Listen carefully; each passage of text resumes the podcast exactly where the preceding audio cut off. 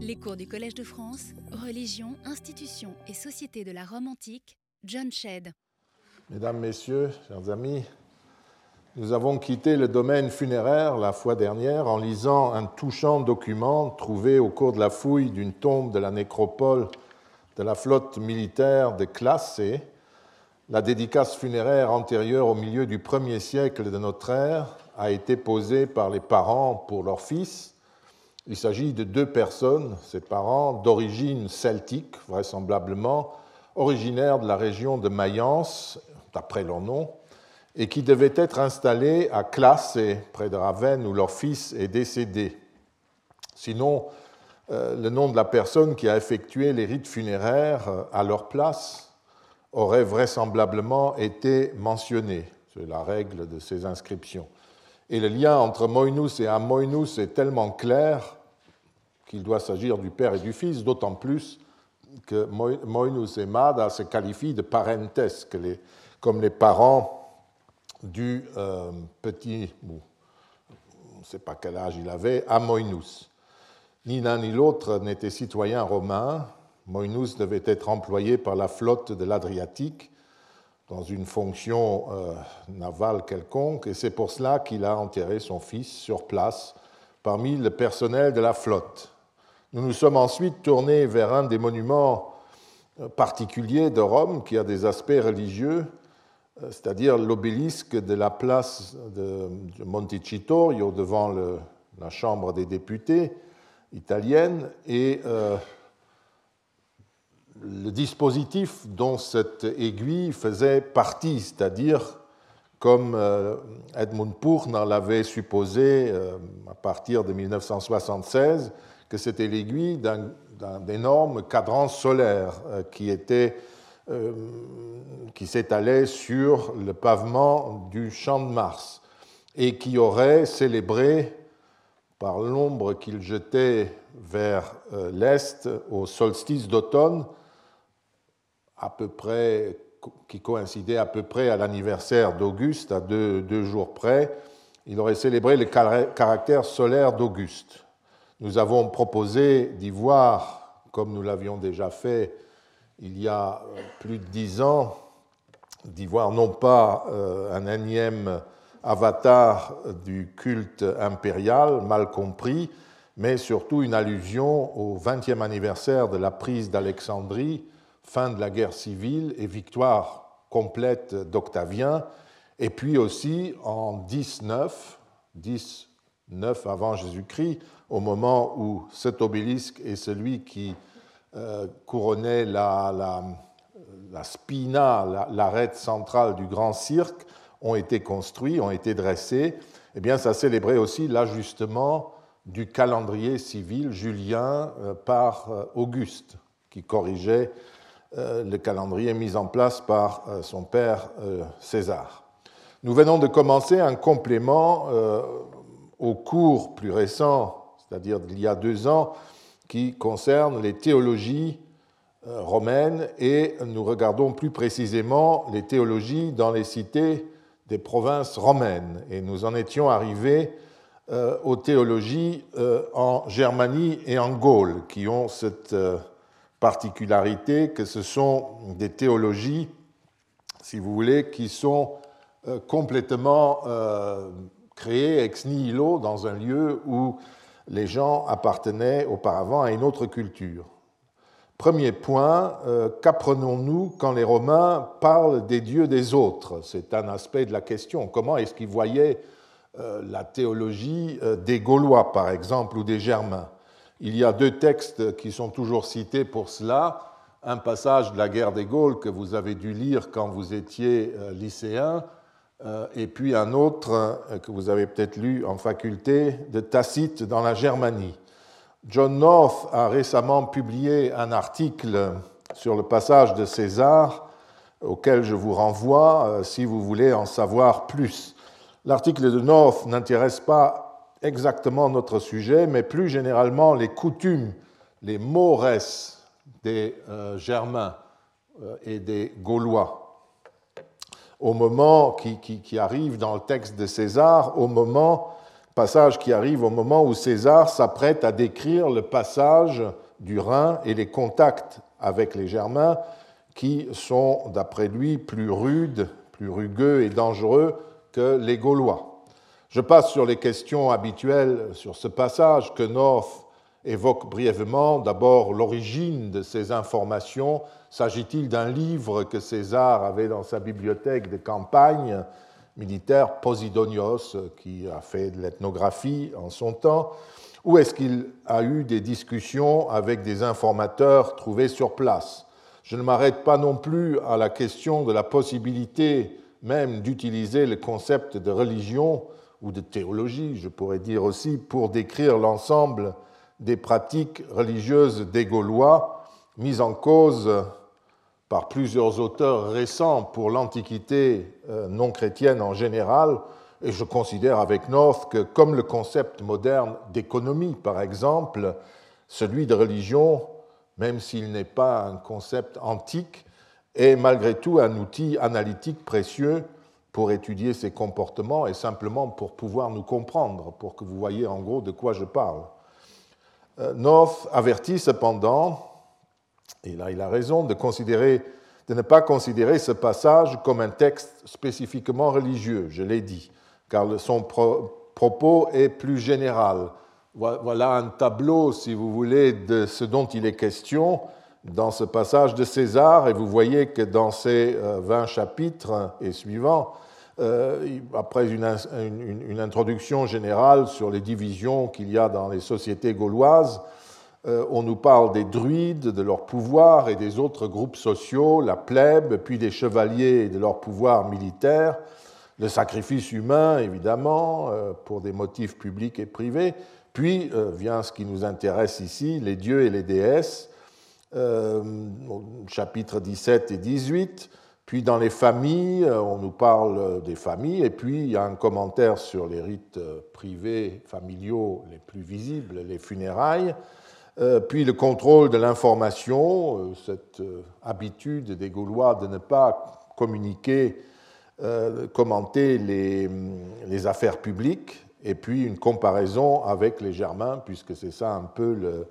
l'enjeu de ce passage. Donc César décrit, veut décrire toute la société, toute la culture sans privilégier un domaine. J'ajoute que César parle des Gaulois en général, alors qu'il est très vraisemblable que les peuples gaulois aient différé fortement entre eux. Ce genre de généralisation apporte évidemment très peu d'informations précises et utilisées par l'historien ou l'archéologue d'aujourd'hui, sinon sur la pensée générale des coutumes de la part de César. Et c'est peut-être le, côté le plus intéressant du texte, et les archéologues qui fouillent, par exemple, des lieux de culte gaulois s'arrachent les cheveux parce qu'avec ce que César dit, ils ne peuvent pas faire grand-chose, évidemment. Je passe sur les passages concernant les druides qui ont des points communs avec les pontifes sur le sacrifice humain pour m'intéresser au passage sur les dieux. C'est cela qui nous intéresse.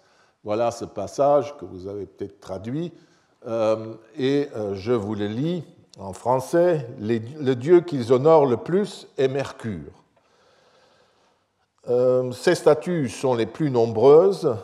Ils le considèrent comme l'inventeur de tous les arts, inventorum omnium artium. Il est pour eux le dieu qui indique la route à suivre, itinerum viarumque ducem, qui guide le voyageur, il est celui qui est le plus capable de faire gagner de l'argent et de protéger le commerce. Après lui, ils adorent Apollon, Mars, Jupiter et Minerve. Ils se font de ces dieux à peu près la même idée que les autres peuples.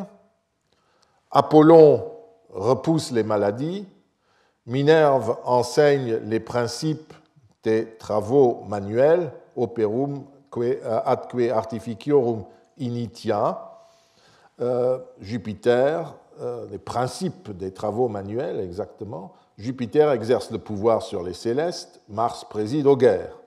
Quand ils ont résolu de livrer bataille, ils promettent généralement à ce dieu, à Mars, euh, le butin, ou plutôt comme c'est Dewowent, la destruction du butin qu'ils feront. Vainqueur, il lui offre en sacrifice le butin vivant et entasse le reste en un seul endroit. On peut voir dans bien des cités, en des lieux consacrés, des tertres élevées avec ses dépouilles. Alors ce texte, évidemment très riche, a plusieurs points.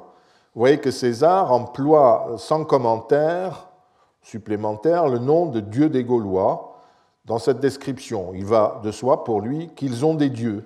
Il n'a pas à l'expliquer. Il constate, ils ont des dieux comme nous. C'est un polythéisme du même type que le nôtre, que celui des Romains. Euh, et il euh, énumère sans aucun état d'âme le fait que ces dieux sont plusieurs. Il assume aussi que les Romains, dans tout cela, ont les mêmes dieux que les autres peuples. Il n'y a euh, aucune supériorité romaine. La seule chose qu'ils disent parfois, c'est nous, les sacrifices humains, nous ne les faisons pas, nous ne les acceptons pas nous les interdisons, tout en sachant qu'un euh, siècle plus tôt, ils en ont fait quand même quelques-uns. Et même euh, le fils de César, Octavien, euh, a fait des choses à Pérouse qui ressemblent à un très grand sacrifice humain. Bref, donc le fait est que c'est des dieux comme les nôtres. Nous n'avons rien, il n'y a pas de supériorité. Ben, le Jupiter romain est un peu plus puissant que le Jupiter gaulois les faits le prouvent, mais sinon, il n'y a pas de différence. Euh, c'est très intéressant d'ailleurs cette façon de raisonner, mais on ne peut pas euh, euh, insister. Normalement, César donne donc, vous l'avez vu, pour chaque divinité une fonction, une vis, une puissance, si vous voulez, une force. Mais North, alors vous avez vu, vous pouvez lire ce qu'ils ont et ce que chez les Romains ils ont, vous voyez que c'est souvent les mêmes principe, mais il y a apparemment une petite différence pour euh, Mercure, et John North euh, souligne cette différence, mais je ne suis pas sûr que cette différence existe. Euh, Mercure s'intéresse aux arts en tant qu'ils permettent de communiquer, l'écriture notamment, et le reste concerne l'échange, le passage même la monnaie, la circulation, les intérêts qui sont cette richesse qui circule entre un troupeau euh, pécunia, au départ pécus, et euh, le capital, etc. Tout cela, c'est Mercure qui, chez les Romains, comme chez les Grecs, euh, Hermès, ou chez les Gaulois, celui qui, que César appelle Mercure, utilisait. En revanche, vous notez aussi qu'il y a Junon et Vénus, quand même, qui sont des grandes divinités romaines, manquent complètement. Est-ce vrai ou pas Nous n'en savons rien. D'ailleurs, euh, pour le reste, ça revient à ce que cette considération que César leur accorde les mêmes dieux, pratiquement traduits évidemment en latin, qu'aux Romains, le fait qu'ils utilisent pour eux euh, le même vocabulaire technique que les Romains, les termes vraiment très, très techniques. Par exemple, ce, célèbre début de ce, chapitre 16, tout le peuple gaulois, toute la nation gauloise, littéralement, est extrêmement appliquée aux religiones. Alors là, évidemment, dans les versions, problème, comment on traduit ça? Aux obligations rituelles. Il identifie tout de suite des religiones, c'est-à-dire des contraintes rituelles. C'est une religion comme la nôtre, ça veut dire, où il y a des rites et une obligation rituelle avant tout le reste. Euh, ils immolent ou ils font le vœu qu'ils vont immoler, immolare, donc ils font les sacrifices comme nous. Euh, ils, acceptent, ils, acceptent, que le noumen, la puissance divine des dieux immortels, ne peut pas être apaisé. Noumen est un terme abstrait alors est-ce que les Romains raisonnaient, les Gaulois raisonnaient ainsi Mais César euh, identifie le même type de comportement. Et puis il y a des sacrifices euh, qui euh, sont publics, qui sont d'institutions publiques en quelque sorte. Donc il voit même des aspects publics et privés. C'est de l'ethnologie, si vous voulez, ça peut aussi être de, l'invasion, de, de l'impérialisme, où il, il romanise de force les, Gaulois, mais c'est en tout cas un texte intéressant. encore un mot sur cette question à propos de ce que Tacite raconte dans euh, la Germanie. Un siècle plus tard, on connaissait un peu mieux tous ces barbares par la fondation des provinces belges et aussi de la Germanie inférieure. Et vous voyez, il dit que au début, il célèbre les Germains en d'antiques poèmes, la seule forme de tradition et d'histoire qu'ils connaissent, le dieu Twisto, né de la terre, et son fils Manus, ancêtre de leur peuple. Ils attribuent à Manus trois fils, donc un mélange de, mythologie et de, de description euh, théologique. Et puis un peu plus loin, on raconte qu'Hercule aussi a été chez eux, et avant d'aller au combat, il le célèbre comme le premier des héros.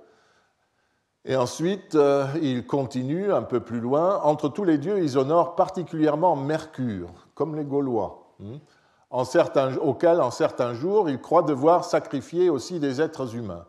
Quant à Hercule et Mars, ils les apaisent avec des victimes permises, c'est-à-dire non humaines, permises à nos yeux. Une partie des Suèves, Swabes, euh, sacrifie aussi à Isis, quelle est l'explication, l'origine de ce culte étranger, euh, origo pour ce peregrinum sacrum, hein, un culte d'étranger Je n'ai pu le savoir, sinon que l'emblème lui-même, figuré à la ressemblance d'une liburne, un bateau, dénote une religion importée chez ces Germains qui ne connaissent pas la mer, euh, la Méditerranée, les Liburnes et tout cela. Euh, donc ils ont dû forcément importer cela. Isis, il faut savoir que c'était la déesse qui protégeait la navigation, notamment euh, en Méditerranée, d'où la représentation ou l'offrande éventuelle d'une liburne. Je ne donnerai que ces quelques exemples qui montrent surtout la difficulté de l'exercice théologique pour nous. Il ne faut en effet pas trop s'appuyer sur les assimilations présentées par les Romains à propos de peuples qu'ils ne connaissent pas directement et dont ils ne parlaient pas en général la langue. Et il n'est pas sûr que les euh, informateurs aient connu davantage ces peuples et davantage parlé ces langues. D'ailleurs, quelle langue, de quel peuple s'agit-il hein? Ils étaient tous différents, comme les cités romaines. Et euh, si vous regardez euh, de nouveau les assimilations, euh, on croit que donc euh, Wotan, chez les Germains, c'est Mercure, Thiou, c'est Mars, euh, Hercule, c'est Donar, le tonnant, et Isis, bah, on ne sait pas, elle est là, elle a été importée, etc. Mais une fois de plus, on peut noter le transfert par Tacite aux yeux des Germains de non-romains et même de cultes importés romains comme celui d'Isis. Donc procédure est strictement la même que pour César. Pour ces assimilations, si ça vous intéresse, il y a toujours intérêt à lire un ancien article de Georg Vissova sur l'interpretatio romana, sur la traduction, la transposition romaine de ces cultes, et euh, qui euh, a déjà un certain temps, mais euh, qui parle exactement de tout cela. Euh, c'est d'ailleurs, euh, et son article le montre, un problème compliqué, comme j'ai dit. Voici un exemple. Vissova assimile, page 13, le dieu principal des Germains à Saturne. C'est plus Mercure, mais Saturne. Euh, or, dans les textes qui disent cela, qui permettent de le fonder, que voyons-nous? Eh bien, il y a un passage de Varron conservé par Augustin, un fragment, dans lequel Varron donne pour le dieu principal des Gaulois l'équivalent romain de Saturne, et il cite les Germains en même temps, parce qu'on lui offre des sacrifices humains, ce qui montre qu'il interprétait plus qu'il ne traduisait le nom d'un dieu. Varron, dit Augustin, ajoute que certains peuples, comme les Carthaginois, lui, c'est-à-dire à Saturne, immolaient des enfants, ou des adultes comme les Gaulois parce que de toutes les semences, le genre humain est la meilleure. Et c'est par la combinaison des traditions sur la suprématie antique de Saturne et ses sacrifices chez les Gaulois et chez les, euh, chez euh, les, Germains, les Carthaginois, euh, que finalement il fait son assimilation. Vous voyez, on sait que les Carthaginois sacrifiaient même des enfants à Baal, Saturne, on sait que chez les Gaulois aussi, on sacrifie à des divinités appelées Mercure, mais ils considèrent que c'est Saturne, etc. Par ailleurs, si on regarde certaines autres sources, les scolies, les notes marginales de Berne au manuscrit de la Pharsale de Lucain, euh, où il y a un bois sacré euh, du côté de Marseille qui n'est pas très beau, euh, et il est question de divinité gauloise, eh bien, voilà ce que vous trouvez comme équivalence dans une partie du texte. Teutates, le Toutatis d'Astérix, est appelé Mercure, mais un peu plus loin, le même scribe, le même érudit médiéval l'appelle Mars. Alors, il y a quand même une forte différence entre Mars et Mercure. Comprends qu'on mette Mars et, par exemple, Hercule, qui sont tous les deux impliqués dans la guerre, chacun à sa manière, mais là, on est très loin. Ça n'empêche pas d'ailleurs d'assimiler Ésus à Mars et Ésus à Mercure. Donc euh, on a le même genre d'échange. Et enfin, Taranis est appelé Dispater, donc le dieu des enfers d'un côté, et de l'autre, même homme euh, l'assimile à Jupiter. Ceci pour vous montrer les difficultés euh, de tout cela. Il ne faut donc pas trop s'échauffer sur ces questions et peut-être commencer par observer directement les Gaulois ou les Germains dans l'exercice euh, théologique. Tant qu'on n'a pas des, textes écrits, des documents plus clairs, c'est inutile d'aller plus loin que Vissova ou d'autres. Mais euh, tous finissent par avoir des problèmes à cause de l'insuffisance des sources. Malheureusement, cela ne peut se faire, donc interroger directement les Germains ou les Gaulois, ça ne peut se faire qu'à l'époque historique, c'est-à-dire romaine quand nous avons des documents directs, écrits et compréhensibles et parfaitement explicites.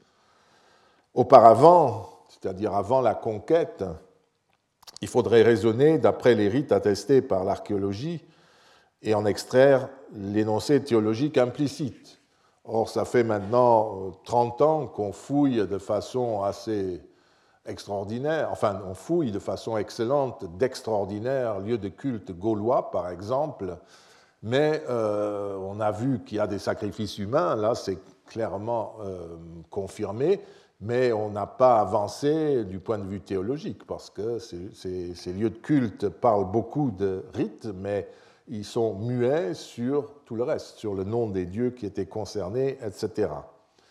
Euh, et si l'on veut parler de théologie dans ces cités de l'époque romaine, au moment où les Gaulois, par exemple, entrent dans l'histoire euh, écrite et parle, commence à parler, eh bien, euh, il y a plusieurs billets. Nous verrons euh, bientôt des documents directs de l'expression religieuse, mais il y a un type de document qui est très intéressant pour notre propos, pour réfléchir un peu sur la manière dont ça a dû se passer. Qu'est-ce qui se passe quand les Romains arrivent, n'est-ce pas? Eh bien, c'est euh, la fondation de colonies ou de municipes euh, et qui a des conséquences religieuses, ou on parle en tout cas de religion. Une petite parenthèse, hein, une colonie, quand c'est moi et mes collègues qui parlons, c'est une cité-État, une principauté, disons-nous en français moderne, comme Monaco, ou euh, le Grand-Duché de Luxembourg, c'est-à-dire une ville avec un territoire, mais qui n'est pas très grand. Le Luxembourg a la taille d'Athènes et de l'Attique. C'est exactement l'Athènes antique. Et euh, ce n'est pas un pays. Euh, tout un pays, comme la Gaule ou l'Afrique, c'est ce que les Romains appelaient une province. Et la colonie, c'est juste une petite unité dans cette province un municipe, la colonie est fondée directement par les Romains, sous une forme ou une autre, c'est-à-dire les institutions sont en quelque sorte prédéfinies et imposées aux colons, qui sont souvent des Romains, euh, mais ça peut être la transformation d'une ville, d'une ville-État étrangère. Les municipes, euh, c'est simplement la reconnaissance d'une ville qui existe déjà et qui est donc euh, beaucoup plus libre dans ses institutions. On approuve simplement les, institutions qu'ils ont toujours eues et qu'ils se donnent sans imposer un modèle romain. il faut dire ça pour que vous compreniez de quoi il s'agit. Donc, qu'est-ce qui se passe quand on fonde, parce que c'est ça qui se passe après la conquête, euh, qu'est-ce qu'on fonde quand les Romains fondent une colonie ou un municipe Pour les municipes, on ne le sait pas, on n'en parle pas, on ne peut que observer sur place, mais pour les colonies, on le sait. Premier point, euh, les Romains n'avaient pas pour habitude de convertir les peuples soumis ou leur imposer euh, une religion. Ça, ne les concernait pas. Chacun devait avoir sa religion, mais euh, on ne convertissait pas à la religion romaine. Ça n'avait aucun sens. On pouvait être converti en devenant citoyen romain, et d'office, on rentrait dans des religiones, des obligations religieuses qui étaient celles du citoyen romain, comme d'aller voter euh, ou de payer des impôts ou tout ce que vous voulez. Mais euh, cela ne signifie pas pour autant qu'il ne se passait rien sur le plan religieux, notamment dans une colonie. On a un exemple, par exemple, Pompéi. Nous sommes euh, évidemment, et je vous renvoie au travail de William Van Andringa sur Pompéi, qui justement analyse la vie religieuse à Pompéi. Et là, il s'agit des débuts. Nous sommes évidemment à Pompéi dans un système cultuel et théologique proche de celui des Romains. Il existe néanmoins des différences et les divinités locales s'enrichissent en quelque sorte, la théologie locale s'enrichit de nouveautés. Vénus, par exemple, était depuis très longtemps installée à Pompéi, mais elle devenait aussi désormais la protectrice la protectrice de euh, Scylla au moment où on fonde la colonie. Et bientôt, elle deviendra la Vénus des Romains. Euh, je dois dire encore un mot ici sur le contexte. Si nous choisissons Pompéi, Pompéi était une ville samnite qui avait, euh, donc, vous voyez, en Italie centrale, méridionale, du côté un peu au sud de Naples, en Campanie, et euh, depuis longtemps, cette cité avait subi d'abord l'influence de la Grande Grèce, la Grèce, hein, et euh, donc le cité-État s'était déjà fait à l'époque samnite. Et puis euh, du nord, très rapidement, ils subiront aussi l'influence de Rome. Il y a un, historien anglais, Andrew Wallace Hadrill, qui a dit que euh, les Samnites de Pompéi étaient déjà romanisés avant même l'arrivée des Romains. C'est un phénomène pré-romain, parce qu'il est évident, quand vous avez une cité aussi grande, aussi grosse, aussi dynamique à côté, aussi euh, impérialiste, il est difficile de résister, et on copie toujours ce qui fonctionne, si vous voulez, pas ce qui échoue. En tout cas, euh, en 90, il y a en Italie une guerre avant Jésus-Christ une guerre civile assez terrible qui dure peu, enfin quelques années, ce qu'on appelle la guerre sociale, c'est la guerre des Socii, des alliés, les alliés de Rome qui supportaient l'essentiel de l'effort de l'impérialisme romain, puisque c'était eux, l'armée romaine, euh, ont commencé à euh, se rebeller, à revendiquer le droit de cité plein qu'ils n'avaient pas. Ils étaient toujours considérés comme des citoyens de deuxième classe et il voulait absolument être l'équivalent de tous les autres citoyens romains de plein droit. Guerre, euh, massacre, euh, c'était quelque chose d'assez terrible, et à un moment donné, ça arrive vers la Campanie, parce que les Campaniens, en 89, s'étaient soulevés contre Rome. Donc des situations critiques, et Pompéi, les Pompéiens avaient rejoint les cités campaniennes contre Rome. Euh, c'était euh, Cornelius Sylla, notre Sylla, qui a mené cette guerre d'une main de, fer, d'acier même, et qui est descendu donc vers le sud. Il a d'abord pris Stabi, Stabie, vous connaissez la station de métro peut-être, euh, et même la ville, mais là c'est l'exemple quand les Romains prennent une ville, il n'en reste pas grand-chose. Et Stabi n'est jamais plus devenu une vraie cité-État après. Pompéi s'est enfermée, elle a fortifié ses remparts et tout, et elle a euh, résisté un temps, mais heureusement pour elle, Sylla a été distrait parce qu'il y avait des, soulèvements aussi, puisqu'ils voyaient un peu partout que les Romains étaient affaiblis en Italie, ils avaient assez à faire, et c'est au moment de la guerre, de la révolte de Mithridate contre les Romains, Mithridate du Pont, qui a attaqué les Romains. En une nuit, on a tué 80 000 Romains en Asie mineure. Hein. Euh, et donc, c'était assez grave pour que Sylla laisse tout tomber et aille vers, vers, l'est. Et à ce moment-là, bon, ça a encore un peu traîné, et puis Pompéi a capitulé. Et on voit entre Stabie et Pompéi tout ce que veut dire capituler devant les Romains.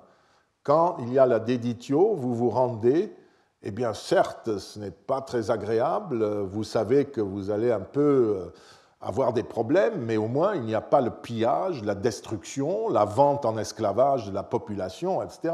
C'était très dur quand une ville était prise. Hein. Pompéi a eu l'intelligence, euh, peut-on dire, aujourd'hui, de ne pas le faire, et on a euh, déduit, comme on dit, une colonie dans Pompéi. Déduire une colonie, déduire le groupe des colons, des citoyens de cette petite cité. Euh, et euh, bien sûr, il y a eu des confiscations de terres et on y a installé des vétérans romains qui, euh, démobilisés, qui désormais étaient dans, la ville. Et Pompéi n'a pas été très sévère. Palestrina, Préneste, ça a été vers, vers, vers 43 avant Jésus-Christ, ça a été nettement plus violent parce qu'on voit vraiment disparaître, s'était rébellé aussi contre Octavien, et toute l'élite euh, disparaît. Et on voit les noms des colons romains. C'est assez spectaculaire. Dans les cimetières, il y a toute une couche de la population qui a disparu. Là, ça s'est mal passé. À Pompéi, c'est un peu mieux, si on peut dire. Et donc, revenons à, nos moutons. Donc, ils ont des dieux qui étaient un peu les mêmes que les Romains. Et après la déduction de la colonie, si on avait des textes de prière, on entendrait des choses. Il y avait des petites adjonctions. D'abord, on priait en latin, et puis il y avait des adjonctions, des épithètes peut-être, qui marquaient cette romanisation. Mais vous me direz, ce n'est pas grand-chose. Et justement, on a un bel exemple de ce qui se passe. Euh, euh, il y a le temple d'Apollon. Il y a un temple d'Apollon depuis toujours à Pompéi. Et euh, l'autel de ce temple comporte une inscription qui nous permet de voir que entre 89 et 80, ce temple, cet autel a été reconsacré par les quatuorvires, les quatre hommes. Et c'est justement cette institution, les quatre hommes, ce sont les doumvirs et les deux édiles. Les édiles, ceux qui géraient le matériel, euh, le côté matériel du petit État. Et les doumvirs qui étaient, comme les consuls à Rome, ceux qui dirigeaient euh, cette cité. Quand on les nomme tous les quatre ensemble, c'est souvent au début, et on le sait, à Pompéi, pendant l'absence de Sylla, entre 89 et 80, il y avait des quatuorvires à Pompéi. Et donc l'hôtel est dédié par ces euh, quatre, hommes, donc on peut le dater très précisément du début de la colonie, et c'est tout. Il consacre un nouvel hôtel. Or, ça dit tout, euh, euh, ça veut dire que on ne peut pas sacrifier en tant que Romain, parce que désormais la colonie est un, petit État romain, et un Romain ne peut pas sacrifier sur un hôtel étranger. Sinon, il faudrait qu'il soit autorisé en permanence par les étrangers. Hein. Quand on va chez les étrangers, on se fait autoriser. Ici, on est chez nous, et il faut installer les parties sacrées du temple, c'est-à-dire l'autel, euh, la celle-là et la statue de culte. Peut-être le temple aussi a été l'objet d'une reconsécration, c'est-à-dire une formule qu'on récitait en tenant le montant de la porte du temple, etc. Euh, on a dû en parler un, jour dans, les cours. Et désormais, le culte célébré sur place se faisait dans le cadre du droit sacré romain. Vous me direz, c'est des tout petits changements, oui, mais c'était important. Euh, ensuite, oui, les divinités pouvaient peut-être s'appeler Auguste sous l'Empire, hein, mais c'est un terme ambigu. Il y avait déjà des divinités qui étaient appelées Auguste avant Auguste. C'est vénérable, tout simplement, et ça ne veut pas dire qu'elles protègent l'empereur ou euh, qu'elles ont un lien particulier avec lui. Bon, euh, donc, des petits des petits changements que nous voyons apparaître, mais qui sont très significatifs. Qu'est-ce que cela signifie du point de vue euh, théologique? La pensée théologique civique était-elle active dans la pensée et les actions des fondateurs? Allait-on plus loin? À Pompéi, j'imagine qu'en raison de leur long rapport euh, avec les, euh, les Romains, il existait depuis longtemps un code de transposition ou de traduction des noms des divinités réciproques. Les colons romains n'avaient aucun problème à s'adresser immédiatement à Apollo, à Jupiter ou Vénus pompéien. Euh, on changeait en latin, mais c'était même parfois étymologiquement les mêmes mots qu'on utilisait. Et la chose est certainement plus compliquée, plus intéressante pour mon propos, quand une communauté éloignée devenait colonie, ou qu'une colonie y était installée. Et je prendrai un certain nombre d'exemples. Mais auparavant, euh, on jettera un coup d'œil sur un document que j'invitais déjà à prendre en compte pour ces questions en 91, euh, avant, euh, avant une réédition en 99 dans le cadre d'un livre collectif, c'est-à-dire le règlement municipal de la colonie Genetiva de Urso, en Espagne du Sud. C'est la constitution municipale. C'est un règlement qui dérive d'une loi municipale romaine générale de l'époque de César, qui euh, était appliquée euh, à chaque fondation de colonie euh, dans des contextes différents avec des petites adaptations. Au chapitre 64, on voit euh, euh, apparaître un certain nombre euh, de, choses intéressantes. Je vous le montre en français. on peut lire donc ceux qui seront Doumvir, voilà nos Doumvir, les deux chefs de la colonie, après la déduction de la colonie, doivent, dans les dix jours suivant le début de leur charge, proposer aux décurions, à condition que ne soit pas moins des deux tiers présents, il faut un, des quotas, euh, la, question de savoir quels seront les jours de fête, leur nombre et quels rites euh, doivent être célébrés publiquement et qui devait célébrer ces rites. Que la majorité des décurions, c'est le Sénat local, les décurions, qui seront alors présents auront décidé, sera légal et ratifié, et que ces rites sacrés, les sacras, et ces jours de fête, dies festi, euh, soit en vigueur dans cette colonie. Euh, un premier petit problème euh, pour sacra, j'ai traduit cela par rite, parfois on traduit sacrifice, mais ici il s'agit de l'ensemble des actes rituels. Ça peut être de la divination, par exemple, de la consécration, tout ce que vous voulez. Donc c'est mieux comme cela. Et publiquement, ça veut dire que c'est fait au nom du peuple de Pompéi par les représentants légaux de cette communauté politique. Ce texte, euh, qui a l'air comme ça anodin, est pour nous d'une grande importance. Il prouve que le calendrier public local, c'est-à-dire avec les noms des dieux, avec les fêtes des dieux, les rites des dieux, euh, était fixé par les autorités locales année après année et qu'il peut par conséquent être modifié au cours de cette procédure.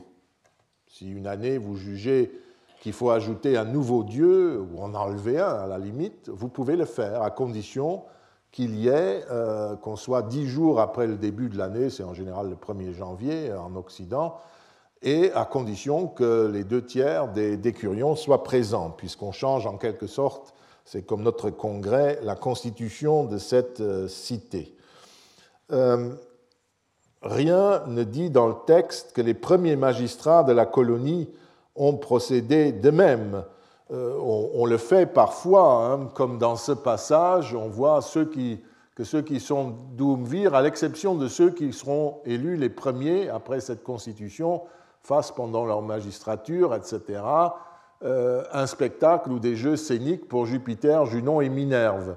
Euh, il est possible, on ne va pas insister, il est tout à fait possible que dans ce passage sur le calendrier, ou bien ils ne se sont pas intéressés à cet aspect en disant simplement les Doumvir, que ce soit les premiers ou les autres, dix jours après leur entrée en fonction, eh ben, ils, feront le calendrier officiel de cette colonie avec les noms des dieux, les temples, qui fait le culte, qu'est-ce qu'on fait, qui paye, etc.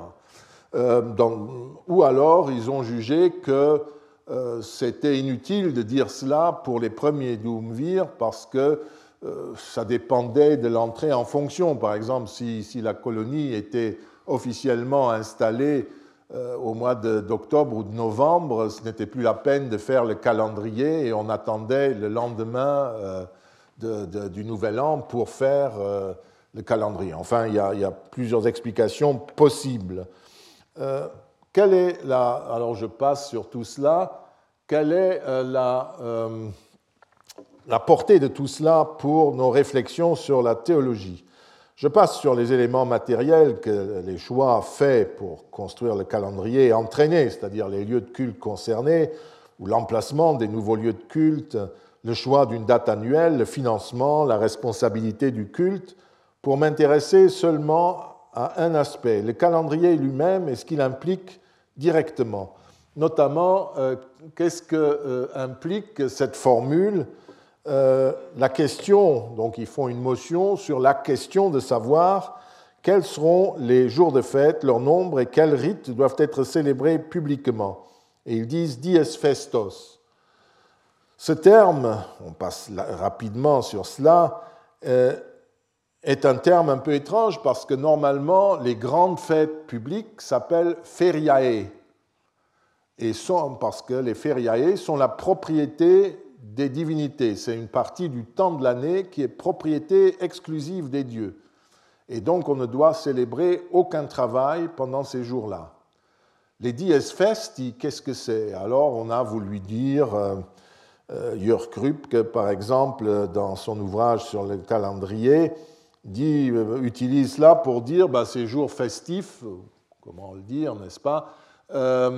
C'est, on voit là qu'il y a une, euh, une, perte d'épaisseur du sentiment religieux. Les gens euh, euh, se fichent un peu de tous ces détails, ils ne connaissent plus, ils mélangent tout, c'est des opinions. Non, ce n'est pas du tout le cas. je crois que l'argument utilisé, le texte utilisé par Rupke doit être lu en entier, et il ne l'a pas lu en entier, il suffit de lire pour comprendre que Dies Festi c'est d'une part une façon générale de parler quand on est hors d'un contexte sacerdotal précis, ou euh, c'est une façon euh, de parler aussi de façon générale pour un certain type de, fête. Certes, c'est un, extrait d'un commentaire de, Servius et du Servius augmenté, c'est ce qu'on met traditionnellement en caractère latin et puis en italique, euh, c'est un commentaire au géorgique d'un passage des géorgiques de, Virgile où festi le terme est cité. Il dit certes, il n'est pas étonnant, puisqu'il était question euh, des travaux qu'un paysan pouvait faire euh, pendant les dies festi, il n'est pas étonnant que même au dies festi, un paysan doive effectuer des travaux en raison des puits, puisqu'il y a des actes qu'il peut accomplir même pendant les dies festi. Car il y en a qui, s'ils sont faits un jour festus, souillent les fêtes. C'est pourquoi les pontifes qui s'apprêtent à sacrifier envoient normalement leurs appariteurs en avance pour que euh, s'ils voient des artisans au moment où la procession sacrificielle, par exemple, s'avance, qui s'adonnent à leur ouvrage, ils empêchent que par leur travail, ils ne souillent les yeux des pontifes et les rites des dieux. Les feriae, au contraire, passent en effet pour être des journées consacrées aux activités divines. C'est un fait qu'il n'est pas permis aux feriae que la terre soit touchée avec le fer, la charrue, la houe, tout ce que vous voulez, car les feriae sont institués en raison des dieux, les dies festi aussi pour les humains. Et si vous lisez ces commentaires érudits du 4e, 5e siècle, vous vous rendez compte qu'il y a une catégorie générale, les dies festi, qui comprennent à la fois euh, des jours qui sont des fêtes au sens social pour les humains, et dans certains cas, certaines parties de ces jours qui sont réservés aux dieux. C'est-à-dire quand on fait un sacrifice, euh, un jour de fête, euh, eh bien, il y a juste ce petit bout de la journée qui est consacré au Dieu, où quand les pontifes passent, on arrête les travaux. Et autour du temple, il y a tout est feriatus pour une matinée ou pour une heure ou deux. Les feriae, c'est l'ensemble. Hein. Vous voyez donc le, petit jeu. Donc, euh, ce genre de texte ou de considération n'ont aucun sens dans notre, euh, notre discussion. Simplement, il y a soit une catégorie juridique de droit sacré que nous touchons du doigt dans ce texte tardif, euh, sur des, ensembles qui s'englobent, si vous voulez, euh, ou alors il y a eu une évolution dans le langage commun qui fait que quand on dit les jours de fête, euh, eh bien on comprend à la fois ceux qui sont seulement en partie réservés aux dieux et les feriae. Que signifie notre formule? Donc je reviens à notre formule. Hmm combien de jours, etc. Euh, je pense que euh, ce qu'on fait euh, dans ce jour-là, dans la curie de, où siège le Sénat local, les décurions, ce qu'ils font ce jour-là, c'est vraiment de la théologie. Parce qu'il faut qu'ils choisissent, à Pompéi c'est simple, hein, Là, on a une liste de divinités déjà bien établie et les Romains n'ont aucun problème. Ils disent bah, c'est clair, Jupiter, on va en faire le temple de la, de la triade capitoline. Il y a un autre Jupiter avec un surnom, ils vont le garder. Il y a euh, un temple de Vénus, il y a un temple d'Apollon, aucun problème. Quand on arrive en, en, Gaule, par exemple, alors là, euh, les, colons, même si c'est les mêmes, si c'est les Gaulois eux-mêmes, il faut qu'ils rédigent tout ça en latin, puisqu'on est désormais dans une institution latine, dans une colonie romaine qui parle latin, il faut qu'ils traduisent. Souvent, euh, ces traductions devaient déjà être faites, parce que les Gaulois avaient vu, en tout cas ceux qui étaient du côté méditerranéen ou près des grands fleuves, ils avaient été en contact avec la Grèce, avec Rome, et ils avaient des, choix. Nous nous en verrons quand nous irons sur le terrain. Et euh, en général, on faisait cela, on faisait de la théologie euh, en, construisant le calendrier. Euh, alors je passe sur ça, on peut imaginer, dans ce passage, il imagine que les calendriers locaux, c'était simplement des choses vides et puis qui faisaient comme à Guidizzolo, Guidizzolense, c'est une ville italienne près de, de Padoue. Euh, on a fait euh, ce calendrier qui donne simplement les jours à la romaine par mois. Et puis, il y a un rappel de fêtes religieuses. Mais justement, c'est les fêtes religieuses de Rome. Ce ne sont pas les fêtes locales. Ce serait donc pour la culture, en quelque sorte, que ce serait fait. Mais ça, c'est fréquent. Par exemple, à Palestrine, après, à Préneste, près de Rome, euh, il y a ce calendrier euh, où vous euh, pouvez voir que on donne les loudis de Cérès, les, les dans le cirque pour un sacrifice à la mère des dieux de l'Ida sur le Palatin, etc. Ce sont des fêtes romaines, de Rome, ville. Mais ça commence par un double sacrifice euh, qui est le principal sacrifice à Fortuna Primigenia, la déesse oraculaire de Préneste. Et euh, il dit pendant ces deux jours, l'oracle est ouvert et les Doumvirs sacrifient un, veau.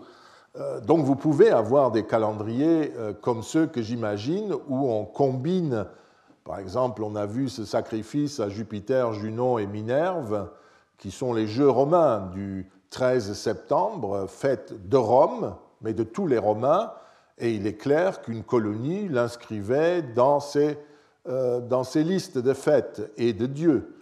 Et vous avez vu que dans le règlement municipal ou colonial, c'est présumé qu'ils euh, font cela. Mais ils ajoutent aussi les divinités locales, et c'est ça qui nous intéresse. Alors comment ça se passait?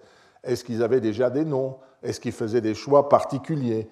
Nous, verrons des exemples. Nous savons très peu de la procédure. Hein. On a juste ce que je vous ai donné. On serait volontiers, euh, je, donnerais quelques, quelques, minutes de ma vie pour être souris pendant l'équivalent dans la curie d'une de ces colonies au moment où on en discutait, pour essayer de voir comment ça, pose, euh, ça se passe, mais malheureusement, euh, vous le savez, ce n'est guère accordé à des mortels.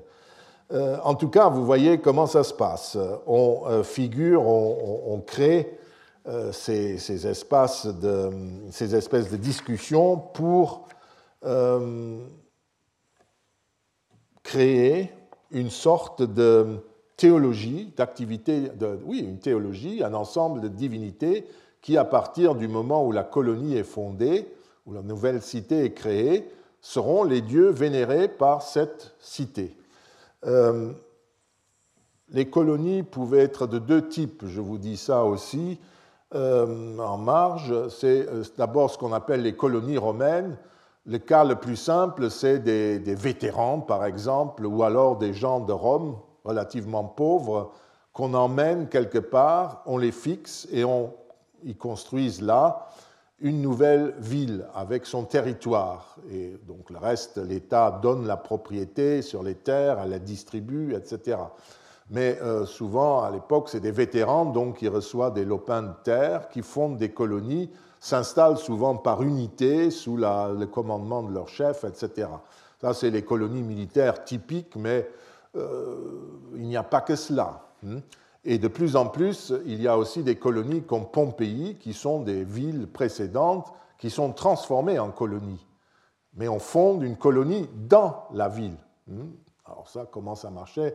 On ne sait pas matériellement, on ne sait pas très bien, puisque normalement une colonie consiste à, c'est un, elle est euh, à l'intérieur d'une ligne tracée par la charrue, qu'on appelle le pomerium, la limite, enfin pas sacrée, la limite juridique de l'intérieur et de l'extérieur de la ville. Euh, et ça rendait le territoire à l'intérieur apte à certaines activités civiques ou euh, religieuses comment ça se passait à Pompéi. On, faisait, on cassait un passage à travers les maisons où on allait avec la charrue.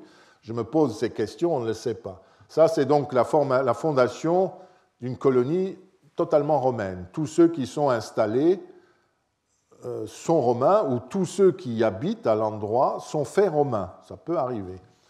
Euh, souvent aussi, au début de l'Empire, on crée des colonies qu'on appelle latines, c'est-à-dire on crée la ville de la même manière, elle a les mêmes institutions, elle fonctionne de la même manière totalement romaine, mais dans la population, il y a deux parties. Il y a ceux qui sont citoyens romains, ça peut être des indigènes qui sont déjà des citoyens romains, souvent des personnages importants, euh, et puis les anciens habitants de cette cité ou de cette, euh, de cette région qui deviennent des résidents, mais permanents, et qui ont des droits, qui participent aux élections, qui participent à la vie administrative, mais sans avoir tous les droits des citoyens romains.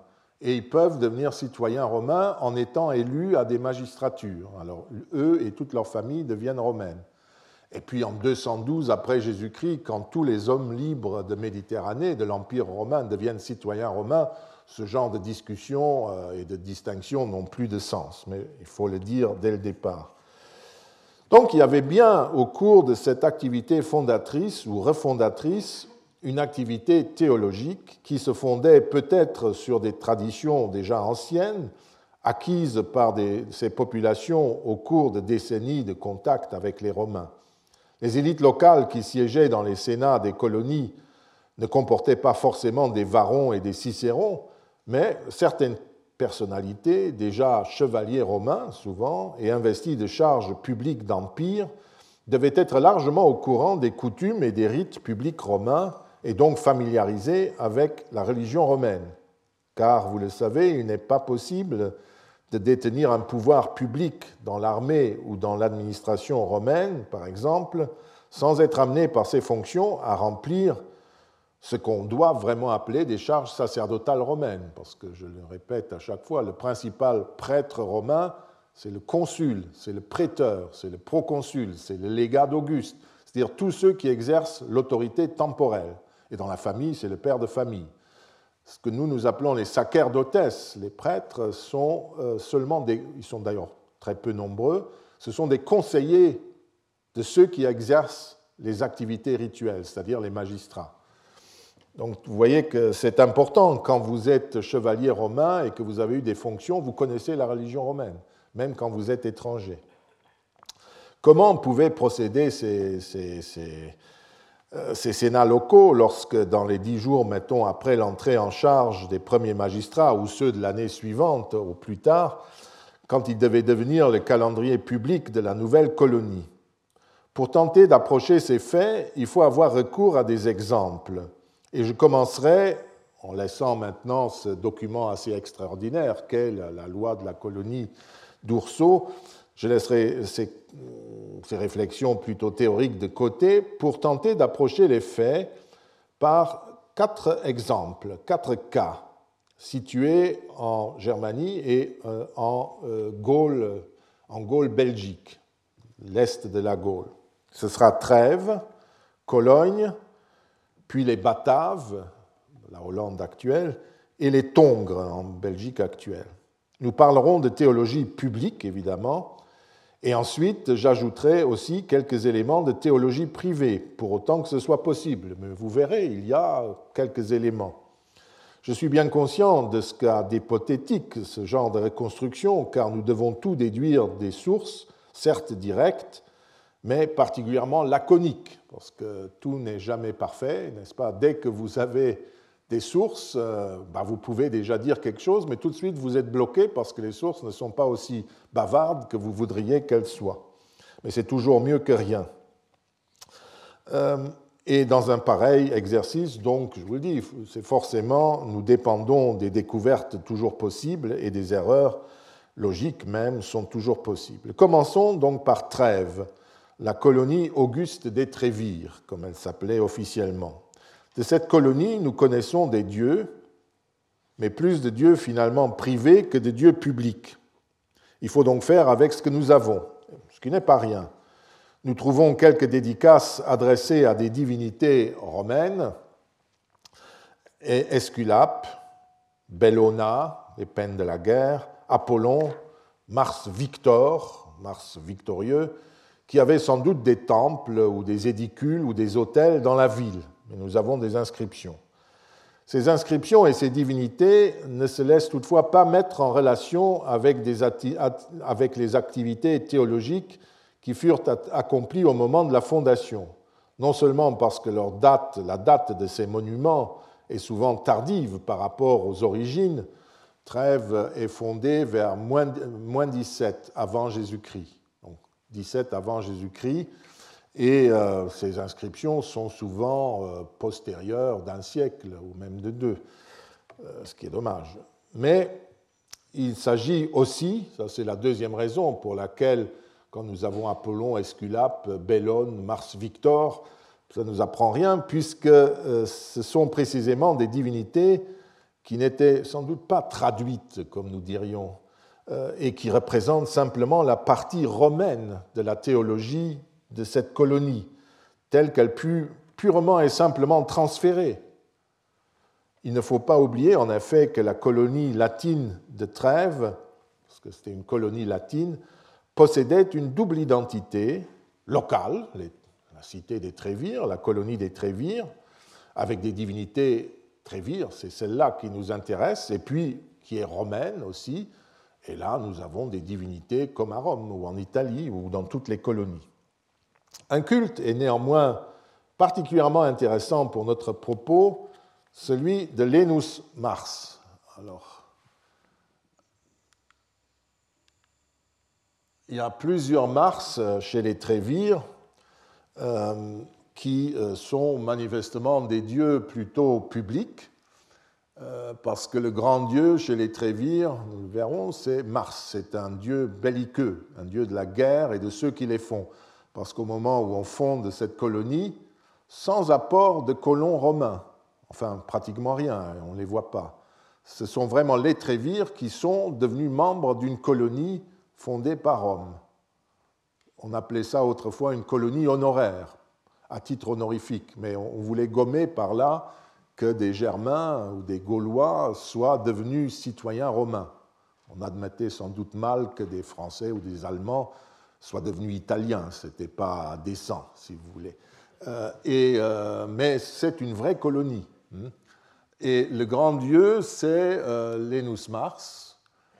Et puis on a trois autres qui sont importants Mars Intarabus, Mars Gnabetius, Mars Lucetius. vous voyez que là, c'est des, des, épiclèses indigènes, Lenus, qu'on ne comprend pratiquement pas. Hein. C'est du, celtique mais ça ne veut pas dire que nous comprenions euh, très bien. Et le plus grand euh, dieu, euh, c'est Mars, Lenus Mars. On a pu dire que, dans, que les épiclèses comme celle que vous voyez là, de ces dieux, étaient une façon pour se distinguer des divinités romaines et pour en quelque sorte euh, chercher auprès des divinités locales euh, la, possibilité d'avoir une identité propre. Et c'est dans un livre de Greg Wolf à l'époque que euh, c'était affirmé. Je terminerai, on reviendra sur tout cela, par cela. Vous voyez là, je voulais vous montrer le territoire des Trévires. Trèves se trouve ici. Coblence ici, le Rhin ici, Mayence là, et la frontière française euh, est en gros euh, euh, ici, avec la Meuse par là, et la Moselle qui passe là, qui coupe ce territoire en deux. Et donc c'est ce territoire qui, en 17 avant Jésus-Christ, est devenu cité de type méditerranéen. On a construit un centre urbain à Trèves de toutes pièces, et c'est une ville neuve, vraiment avec un échiquier, euh, des, canalisations, des portiques, des maisons et tous les bâtiments publics. Et au plus tard, sous Claude, on a parlé de Claude et de tout ce qu'il a fait dans, sa censure, notamment en 48, euh, au plus tard, sous Claude, c'est devenu une colonie latine. Et nous allons raisonner sur euh, tout cet ensemble qui avait plusieurs grands centres, le Titelberg, le Markberg, le Donnersberg et euh, Otzenhausen, qui étaient des oppidums, comme on dit, c'est-à-dire des hauts lieux qui étaient en phase d'urbanisation au moment où euh, le pays a été conquis. Et on verra euh, comment ils, ils, ont évolué à partir de la conquête. Et il y a des choses à dire, notamment à partir de Lenus Mars, le grand dieu, et des autres divinités. Et puis on les comparera euh, à la cité qui se trouve à côté, qui est une vraie colonie romaine totale, Cologne. Et puis il y a par là, en allant par là, les Tongres et un peu plus vers le nord, les Bataves. Et c'est avec ces quatre unités qu'on peut au moins donner une idée de la manière dont cela se passait. Au sud, il y a les Médiomatriques, ça c'est Metz. Euh, et là, vous avez les alliés du peuple romain, les Rèmes, qui euh, ont parcouru, c'est encore un autre modèle. Là, c'est des gens qui n'ont pas fait la guerre aux Romains, qui ont toujours fait des affaires avec les Romains et qui étaient leurs amis, et qui ont donc eu un parcours différent. Hmm. Comme les Trévires d'ailleurs. Les Trévires, il y a eu des soulèvements en 28 avant Jésus-Christ, euh, en 20 après Jésus-Christ, en 70 après Jésus-Christ mais euh, les Trévires étaient bien traités parce qu'une partie des Trévires était alliée des Romains. Et euh, ils étaient toujours des amis. Et au début du régime d'Octavien, d'Auguste, ils étaient cités libres, donc fédérés, libres, enfin, soit liés par un traité, soit libres, comme les Rèmes. Donc il y, a des grandes différences comme cela. Et vous voyez, c'est quand même la grande différence par rapport à l'Italie, c'est que les territoires sont énormes. C'est une partie du Hunsrück, c'est tout le Hunsrück jusqu'au Rhin, et tout le reste, le Grand-Duché de Luxembourg, une partie de la France et de la Belgique jusqu'au Rhin. Hein. En Gaule, il y a des territoires de cités très grands. Ça, c'est une originalité, mais c'est des terres neuves pour les Romains. Euh, ils prennent ce qui est à prendre. Bien, on continuera sur cela la prochaine fois. Retrouvez tous les contenus du Collège de France sur www.colège-2-france.fr.